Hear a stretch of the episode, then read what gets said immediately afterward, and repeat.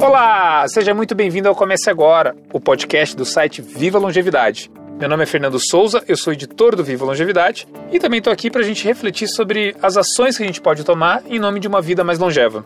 Todo mundo precisa olhar com carinho para suas emoções, afinal, são elas que nos avisam como é que as coisas estão funcionando dentro da gente. Como andam dizendo, neste 2020, quem não entrou numa gangorra de emoções não viveu esse ano. Agora, como é que a gente consegue o tal do equilíbrio emocional necessário para seguir adiante? É isso que a gente vai descobrir hoje, aqui no Comece Agora.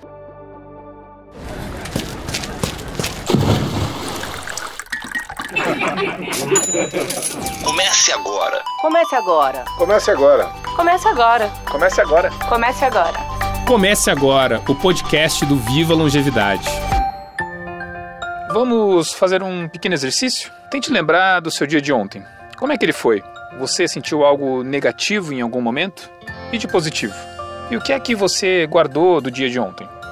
São grandes as chances de que aquilo que te irritou ontem ainda esteja de alguma maneira te acompanhando. Será que dá para encontrar um meio termo nessa relação? E ainda, será que é possível ter mais momentos positivos e felizes, mesmo em momentos tão difíceis como este que nós estamos vivendo? Para falar sobre equilíbrio emocional e sobre como é que a gente pode aprender a ser feliz, o Comece Agora recebe a jornalista e positive coach com formação em psicologia positiva, Chiles de Oliveira. Chiles, seja muito bem-vindo ao nosso podcast. E como eu falei, hoje o nosso papo vai ser sobre equilíbrio emocional, uma área que você conhece muito bem. Então a primeira pergunta é: como é que a gente consegue equilibrar as nossas emoções, em especial neste momento de pandemia, de distanciamento social? Ah, obrigada, Fernando. Primeiro, parabenizo pelo projeto e por poder compartilhar um pouco do que eu tenho pesquisado sobre psicologia positiva, ciência da felicidade, sobre gestão das emoções. Bem, a gente é um ser emocional, nós sentimos isso no corpo, a emoção é fisiológica, nós temos reações na pele, na respiração, e é importante a gente olhar para todas as emoções. Parece que a gente quer fugir das emoções, né? Fugir das emoções que a gente fala que são emoções ruins ou negativas, e na verdade todas as emoções são importantes. Então, a gente precisa aprender a relaxar mais e até nos perguntar se essa emoção que a gente está sentindo ela é de um perigo real ou de algo imaginário que a gente, é, enfim, acaba criando. Mas o equilíbrio das emoções, ele é possível se a gente imaginar uma balança. Quando eu tenho um dia ruim, será que eu posso trazer ou pensar intencionalmente em algo que traga serenidade para minha vida? Será que eu posso brincar com meu cachorro, brincar com meu filho, ouvir uma boa música, né, ter um momento de autocuidado? E como é que a gente consegue equilibrar essas emoções? É, eu tenho que ter autoconhecimento primeiro e saber o que, que eu estou sentindo. Não passar batido por essa emoção. Eu preciso realmente me escutar e identificar por que eu estou sentindo aquilo. É real ou é imaginário? A doutora Bárbara Fredrickson tem um estudo, ela fala do quociente de positividade. Ela fala que a gente tem que ter mais emoções positivas do que emoções negativas. Uma proporção aí de trazer mais esse bem-estar, no nosso cotidiano por ações pequenas do nosso dia a dia para que esse, essas emoções positivas sejam mais do que as negativas. Então, se a gente nutrir essas emoções positivas, no dia que acontecer algo negativo, a gente vai ter, é como se fosse uma gordurinha, e aí aquela coisa vai acontecer, mas eu não vou ficar pegado a ela porque eu sei que eu tenho recursos para lidar com aquela emoção ou por aquela situação negativa que aconteceu. É a tal da resiliência, né? Exatamente, porque não, não dá pra gente imaginar uma vida sem adversidades. E quando a gente estuda felicidade, a gente não está falando de uma vida perfeita, a gente está falando de uma vida com tudo. Com coisas boas, com coisas não tão boas assim, com coisas desafiadoras. Esse momento de pandemia é muito desafiador, provoca em nós muitas emoções, mas como eu lido com essas emoções? Que lente eu coloco para olhar a vida? Com a resiliência, a gente vai enfrentar e ainda crescer né, com aquilo que está acontecendo. Eu não sei você, e também não sei sobre os nossos ouvintes, mas eu acredito que muita gente esteja passando por diferentes emoções nesse período. Isso quando essas mudanças não acontecem em um mesmo dia. Isso é esperado? Sim, é, é um momento de incerteza e toda e a gente tem vontade de controlar tudo, né? Fernando. Então, nessa incerteza e na vontade de controlar, há muitas oscilações, realmente. Mas a gente deve olhar para esse dia, ao final do dia, e também fazer uma observação do, das coisas boas que aconteceram. Então, uh, aconteceu um fato que me angustiou, eu olho para ele, eu acolho, eu né, converso com alguém quando eu tenho essa oportunidade. Eu só não preciso ficar com essa coisa o dia inteiro, né? Que a gente fala que é o pensamento ruminante. A gente tem uma tendência a permanecer no negativo, como se fosse um velcro para o negativo e uma panela teflon, sabe, que escorrega para o positivo. E aí a gente precisa trazer estratégias para colocar essa mente no lugar certo, né? O que você falou parece uma descrição de um dia bem comum para qualquer pessoa, né? No meu caso, é comum ter dias em que um problema acaba ganhando destaque nos meus pensamentos e às vezes esse problema até impede que algo bom fique registrado. Como é que a gente consegue fazer para que as coisas boas fiquem grudadas nesse velcro e as coisas não tão boas fiquem mais pro, pro teflon? O cérebro de todos nós tem essa tendência, e isso está lá, sabe, no nosso cérebro reptiliano.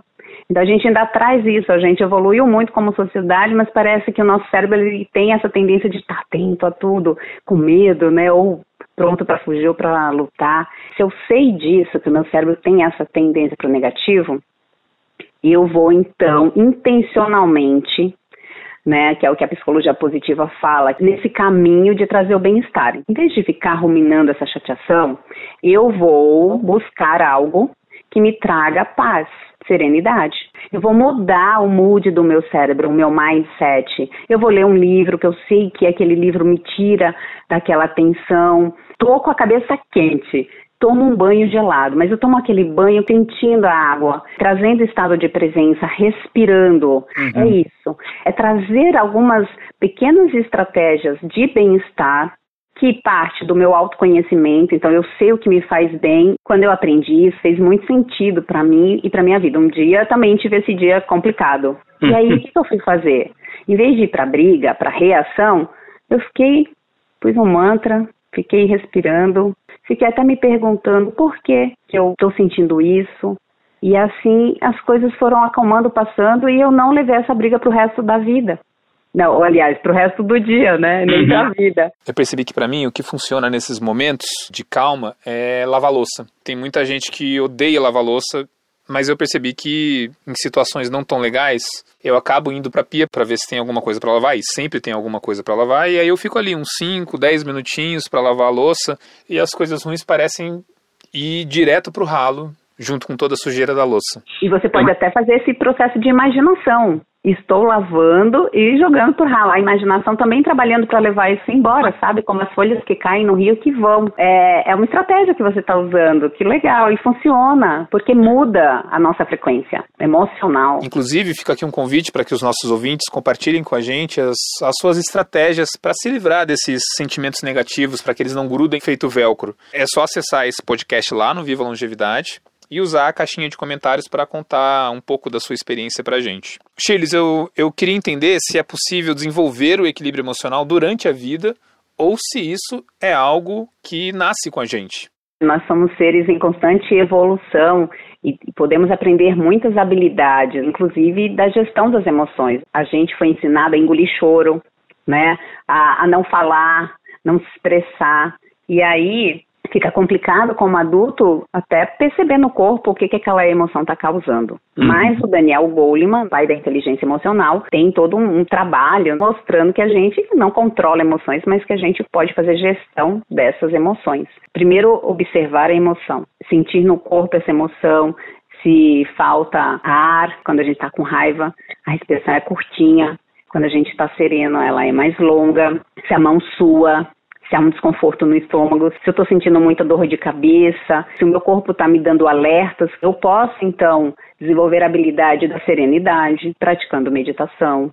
Eu posso desenvolver a emoção da alegria brincando mais, sendo mais leve, sendo mais divertido ou até trabalhando o meu humor ou assistindo mais comédia, enfim, sabe, estratégias que a gente vai trazendo. A gente fala que a felicidade, ela é uma habilidade.